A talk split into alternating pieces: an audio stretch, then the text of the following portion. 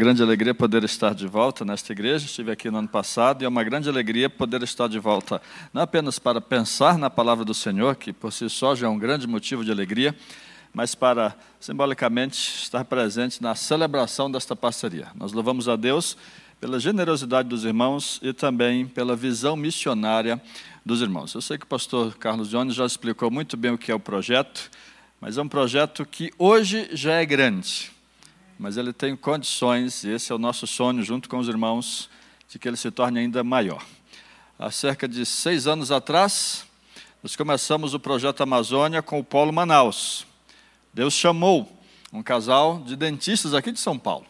Tinha um consultório, 12 dentistas associados com eles, mas eles iam para voluntariado na Amazônia.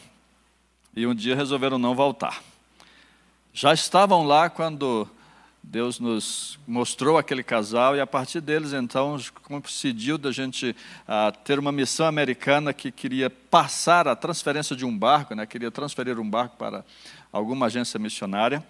E aquele projeto, então, hoje significa que nós estamos já plantando 130 igrejas autóctones em seis anos, naquele polo, naquela, na região lá, toda, toda a região que é controlada, que é administrada a partir de Manaus, com um novo sorriso.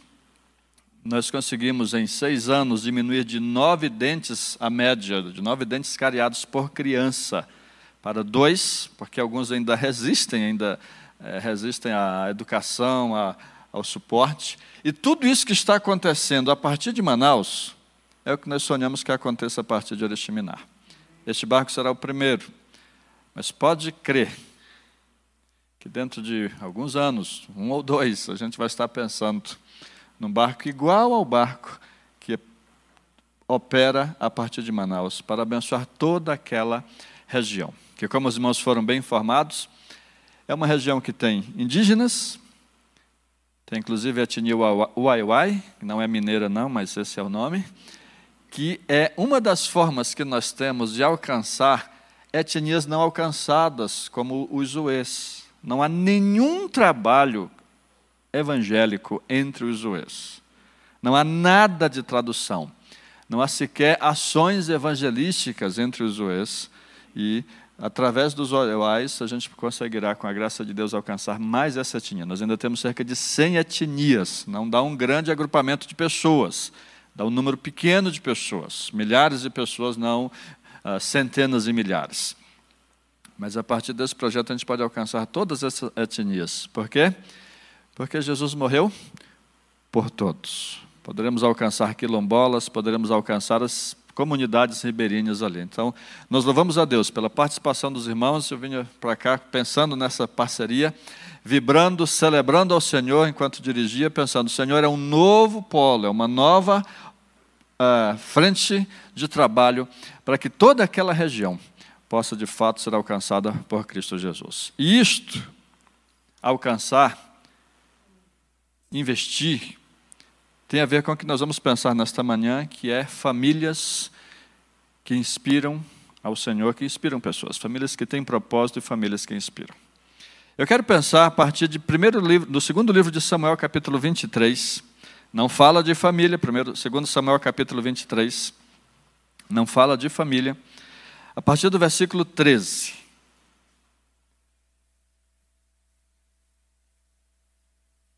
O texto de 2 Samuel capítulo 23 faz parte das despedidas de Davi. São as, as últimas palavras, os últimos atos de Davi.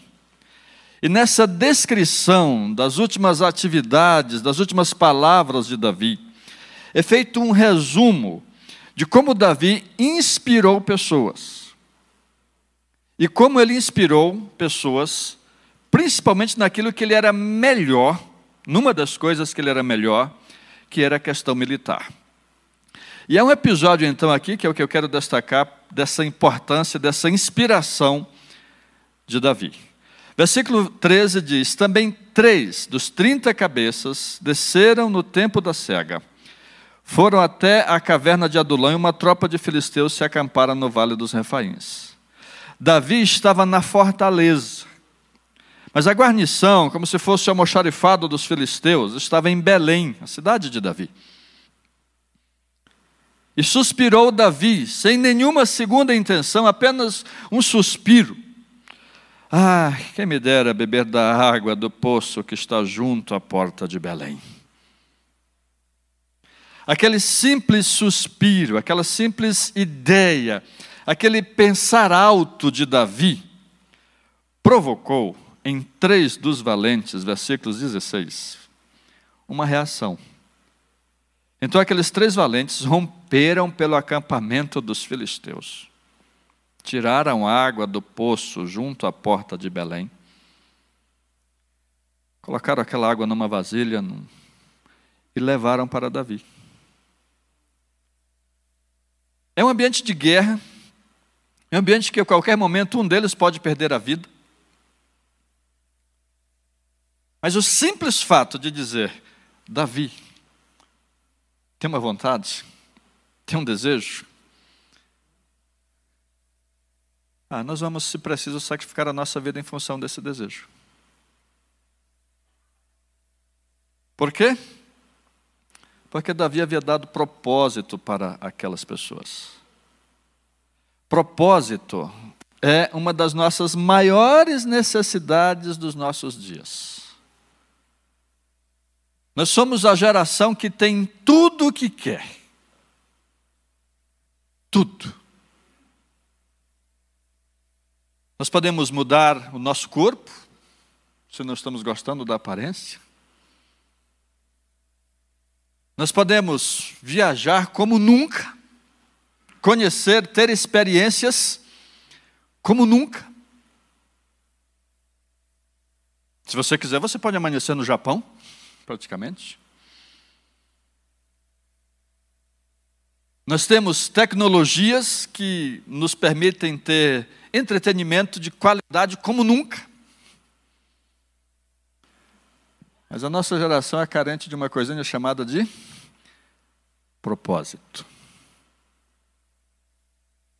Na leitura que faço com meu filho, esse ano nós estamos lendo juntos, não separados, lendo juntos, lendo a Bíblia toda.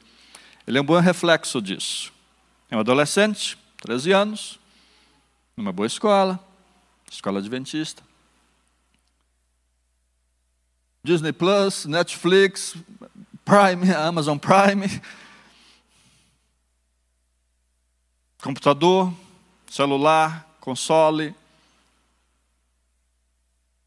Mas quais os livros que ele mais curtiu da Bíblia? Nós já estamos no meio do ano, né? Então a gente já leu metade da Bíblia. Como bom exemplo da nossa geração, ele gostou muito de Eclesiastes e Jó. Porque são livros muito honestos. Os outros também são, é lógico, mas são livros que dizem a vida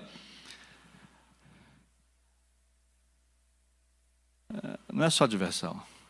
E, na verdade, todo esse entretenimento, toda essa diversão, todo aproveitar a vida, no final, qual é a, qual é a decisão, qual é a conclusão? Está faltando alguma coisa. Baseado em missões, não é uma pesquisa abrangente, tá? Mas baseado em missões, há 10 anos atrás eu observava o seguinte: quem estava sendo vocacionado era só pobre. Eu até brincava 10 anos atrás, dizendo: parece que Deus não chama mais estudados, parece que Deus não chama mais médicos, parece que Deus não chama mais quem tem a capacidade de passar no vestibular de engenharia, de medicina, parece que Deus só está chamando quem não teve oportunidade, porque nas escolas missionárias você só tinha pessoas que não tiveram tantas oportunidades. Mas nessa observação, hoje, cerca de 10 anos depois, não. Você já tem nas escolas quem desistiu de um curso como medicina, como engenharia, ou que fez para estar num projeto missionário, para estar no sertão. Calor miserável. Ou para estar na Amazônia. Mais miserável ainda o calor. No sertão você é frito, na Amazônia você é cozido. Só muda o, a forma de preparo, mas o calor é é semelhante, certo? Só muda se é quente ou é, é com água ou sem água, só muda isso, se é úmido ou não. Por quê? comprar banana descascada no supermercado, comprar tangerina descascada, comprar ovo frito no supermercado, as facilidades que a gente tem, elas fazem a gente sentir o que aqueles homens sentiam: falta de propósito. E Davi deu. E Davi não apenas deu propósitos para eles, como Davi inspirou a pontos deles dizerem: Nós queremos fazer qualquer coisa por Davi. É outra necessidade da nossa geração é de inspiração. Como é que você avalia uma boa pregação hoje? Porque pregação hoje você tem trozentas. Como é que você avalia uma boa pregação? É o conteúdo teológico? Menos o conteúdo teológico e mais a inspiração mais se aquilo lhe motivou, mais se aquilo aqueceu seu coração. Steve Jobs descobriu o famoso storytelling, né? E daí veio Star Wars, daí veio tantas outras coisas, Marvel, que são o quê? Histórias de superação. Quem era o Capitão América do universo da Marvel? Um improvável, como qualquer um de nós. Histórias nos inspiram. Aqueles homens foram inspirados por Davi. Como? Davi inspirou sendo bom na guerra. Davi, antes de ser um grande guerreiro, ele já era um grande guerreiro. Como um jovem pastor, ele pastoreou muito bem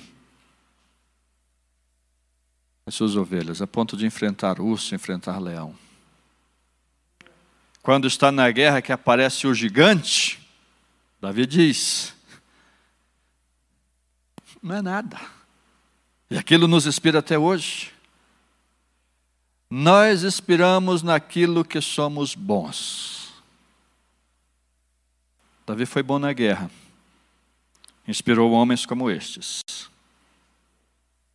a tomarem aquelas atitudes, a serem tão valentes que não olhavam para os problemas, não olhavam para as dificuldades, porque pensavam: Davi nunca olhou. Davi nunca fez, nunca fez corpo mole para dificuldades. Eu lembro de ter escutado muito Thomas Wade Atkins, um grande missionário americano, não está mais no Brasil. E ele contava das suas experiências de evangelismo e como aquilo me inspirava a querer ser igual. Ele conta de que numa vez, enquanto viajava por Minas Gerais, parou num posto de rodoviária e quando foi no sanitário, observou que tinha alguém no sanitário do lado. Histórias malucas, mas que inspiravam. E quando ele terminou de fazer número um, foi lavar as mãos e já saindo, ele disse que ouviu Deus dizer: Fala de Jesus para ele bateu na porta e disse: O que aconteceria se você morresse hoje? E evangelizou aquele homem que estava no número dois, e ele do lado de fora. Aquele homem aceitou Jesus ali. Essas histórias. Eu saí daquele treinamento querendo falar de Jesus até para padre. Na rodoviária de São Luís, eu lembro que eu escutei essa história, eu estava em São Luís do Maranhão. Tinha padres na rodoviária, eu disse: agora, inspira. Você inspira naquilo que é bom. Pensando em famílias, no que, que a sua família é boa?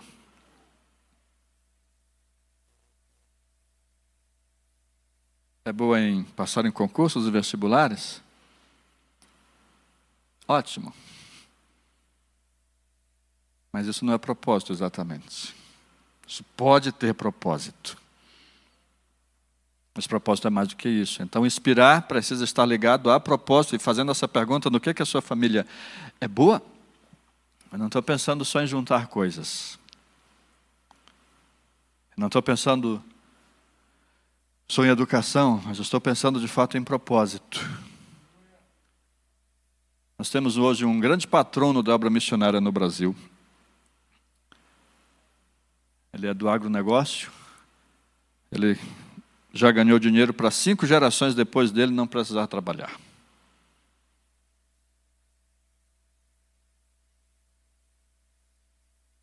O investimento dele anual é de 25 milhões de reais em diversas obras missionárias. A sua família é comprometida não apenas em manter aquele negócio, mas em manter aquela paixão. Quando eu conversei com ele, eu perguntei: qual é o seu sonho? Ele disse: quando Deus me mostrou que eu teria todo esse negócio,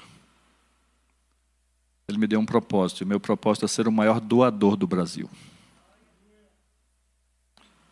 Então, não é só generosidade, mas qual é o seu propósito? No que, que você é bom? O que você é bom traz propósito? A sua família, no que a sua família é boa, traz propósito?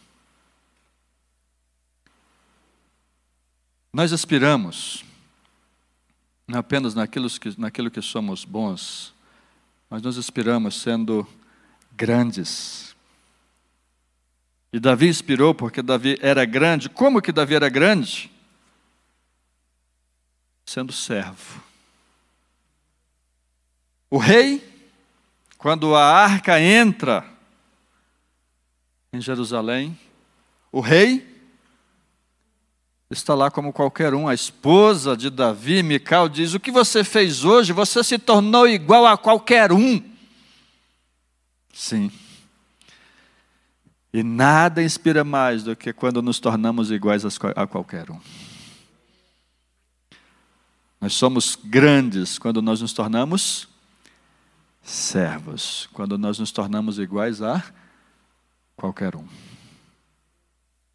Por que, que o Capitão América inspira tanto nos, na, na, no universo?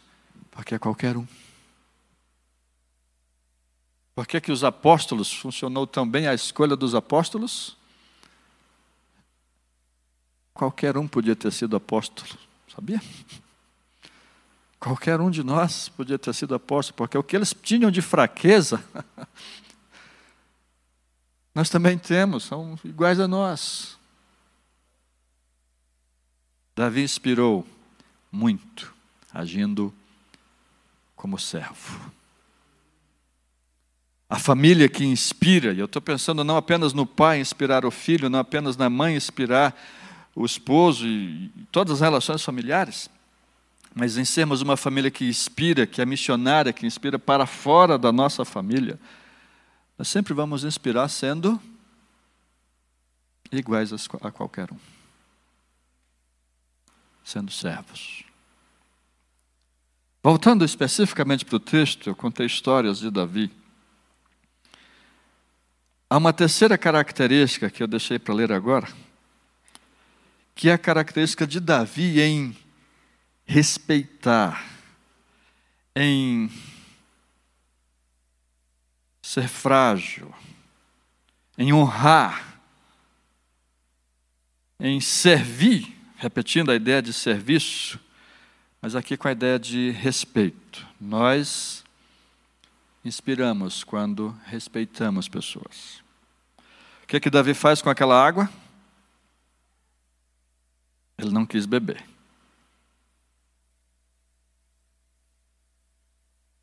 Ele pega a água e havia no sacerdócio judaico a ideia de libação, de derramar um líquido quem já tomou cachaça em boteco sabe muito bem o que é isso, que a primeira coisa quando você pede uma dose é o quê? Do santo. Você tem que derramar um pouquinho do pé do balcão. Quem já foi de botequim. É uma libação, é literalmente para o santo. Não vou lhe dizer qual é o santo, mas imagino que você supõe qual é o santo que está sendo adorado ali naquele ato. O que é que Davi faz com aquela água? Esta água poderia ter custado a vida de um destes homens. Ela, esta água não é para mim. Esta água é para o Senhor. Se coloca no lugar daqueles homens. Você fez para honrar Davi. Mas agora você está vendo Davi pegar aquela água que poderia ter custado a sua vida e derramando, dizendo: Eu ofereço ao Senhor. A vida de vocês eu dedico e ofereço ao Senhor. Como é que você se sentiria? inspiração, disposto a fazer mais, fazer melhor, O que Davi fez foi honrar. Ah, e aí eu chego na família agora. Quantos filhos estão querendo ser honrados pelos pais? Estão querendo que os pais reconheçam o que os filhos fazem. Quantos filhos estão querendo ver nos pais exemplos de boas pessoas, de pessoas grandes? Os filhos daquele homem do agronegócio querem ser igual a ele.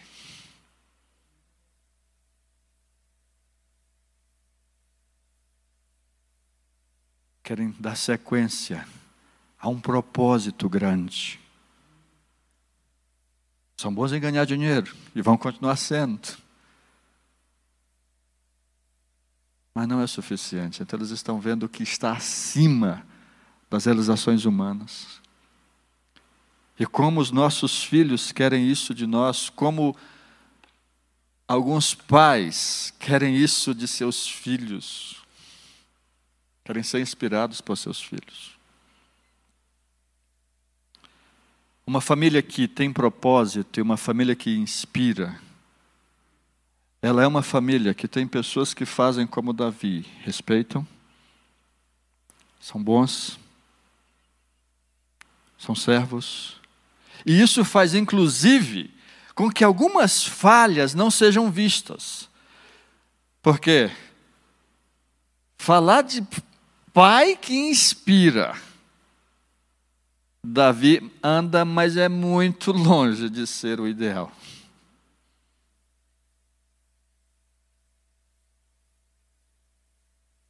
Davi inspirou no louvor.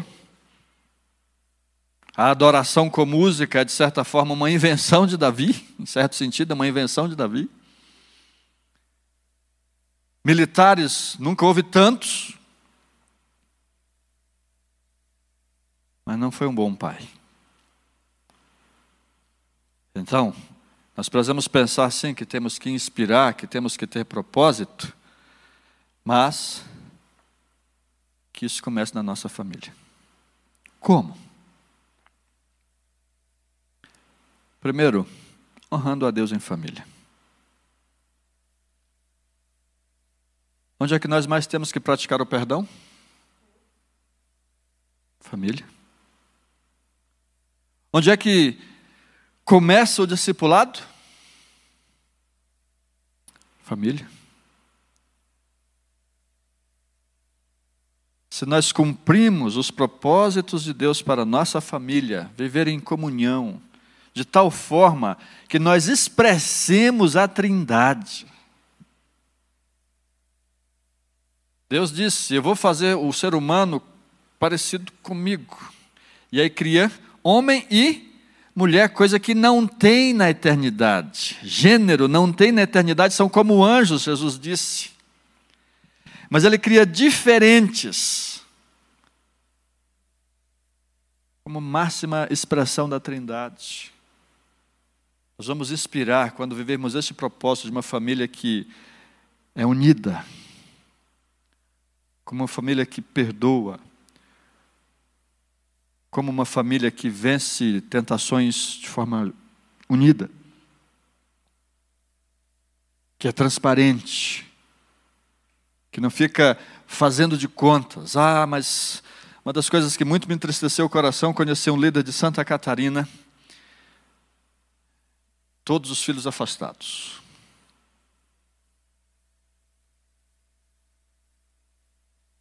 E ele disse, pastor, eu igrejei meus filhos. Eu forçava a ir para a igreja, eu empurrava para ir para a igreja, e eu não, usando palavras de hoje, inspirei. Eles viam as falhas da igreja, viam a hipocrisia que às vezes a gente tem, e eu só incentivei a continuar indo e não inspirei a compreender, a perdoar, a ser melhor. Então, uma família que inspira e que tem propósito, ela cumpre os planos de Deus para a sua vida. Ela não simplesmente cumpre rituais, mas ela vive a presença de Deus, expressa a unidade de Deus na Trindade, expressa o plano de Deus para criação, para domínio, para propósito mesmo, para transformação do mundo. E a família que inspira, ela cumpre o seu propósito missionário ela não vive apenas para si, não é apenas uma família unida, de paz, uma família em que tudo funciona, a bênção de Deus está sobre ela, mas também é uma família que serve a Deus através de missões. Tanto aqui, a sua casa precisa ser espaço para um pequeno grupo quanto indo, os tempos de férias, os tempos de projetos missionários.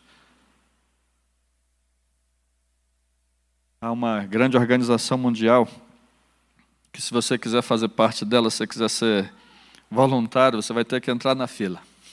Ela ilustra muito bem isso. É uma organização que constrói casas em situações de desastres como furacões. Tudo de graça. Ela doa a casa para pessoas que perderam tudo numa situação de desastre. Ela quer o seu dinheiro. Custa 6 mil dólares uma casa? Então você tem que ofertar 6 mil dólares. Mas, se você só quer ofertar 6 mil dólares, você não é bem-vindo naquela organização. Você, além de ofertar, precisa ir construir. E todos os que não têm propósito, têm dinheiro, mas não têm propósito, sabe o que fazem? Aproveitam para ir com a família. Para ter experiências. É uma organização fantástica no mundo.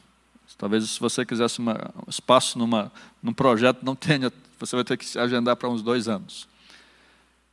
Porque é uma necessidade.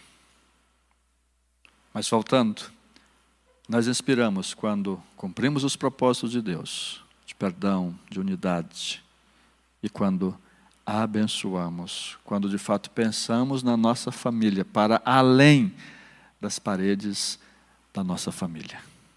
A minha oração nesta manhã é que cada um de nós seja essa família. Que vive o que Deus quer que nós vivamos e que faz missões. Eu lembro quando meu filho era menorzinho, a mesada dele era 25 reais. Impressionante. Ele comprou o primeiro Xbox dele com 25 reais por mês. Certo? Ele economizava e tinha outras coisas que ele orava e os consoles dele ele comprou sozinho. Impressionante. Um verdadeiro milagre. Uh, ele tinha uma outra renda que quando eu viajava, né, como ele era muito pequeno, quatro anos, então quando eu viajava, para que ele não sentisse a minha falta, eu sempre trazia um presente. E ele começou a perceber que em vez de trazer presente, talvez fosse melhor eu dar o dinheiro do presente. Então, quando ele queria comprar alguma coisa lá nos seus cinco anos, ele dizia: Pai, o senhor vai viajar quantas vezes esse mês? Porque ele já contava, cada viagem era 30 reais. Então ele já contava, eu quero uma coisa de 200 reais. Então o senhor precisa viajar seis vezes, mais a minha mesada dá para me comprar o que eu quero nesse mês. Mas quando nós chegamos no Rio, ele tinha sete anos. Na classe de missões. Na classe da, da escola bíblica, desculpe. A Igreja Batista de Itacoroçá estava se planejando para ir para viagem no barco. Estavam então fazendo o desafio que aquela classe de crianças fizesse alguma oferta para aquela viagem. Terminou a classe, nós fomos para o culto, meu filho foi correndo até onde eu estava disse, pai, eu quero a minha mesada antecipada. Eu quero dar toda a minha mesada para os ribeirinhos. Eu tenho tentado manter isso. Hoje ele já tem outras ideias. E por isso a necessidade de inspirar. Inspirar não é só uma vez. Inspirar é Sempre, porque nós queremos isso. Propósito e inspiração. Vamos orar? Eu não sei como é que é a sua família. Como é que você pode inspirar seus filhos? Como é que você pode inspirar seus pais? O que você é bom, ou no que você é bom, que você pode inspirar sua família, inspirar seus pais, seus filhos? Você tem essa coragem de ser pequeno, de ser servo? Ou que experiência missionária aqui em São Paulo, mas fora de São Paulo, você pode ter. Uma pergunta que eu queria que ficasse martelando a sua cabeça a semana toda. Qual o propósito da sua família?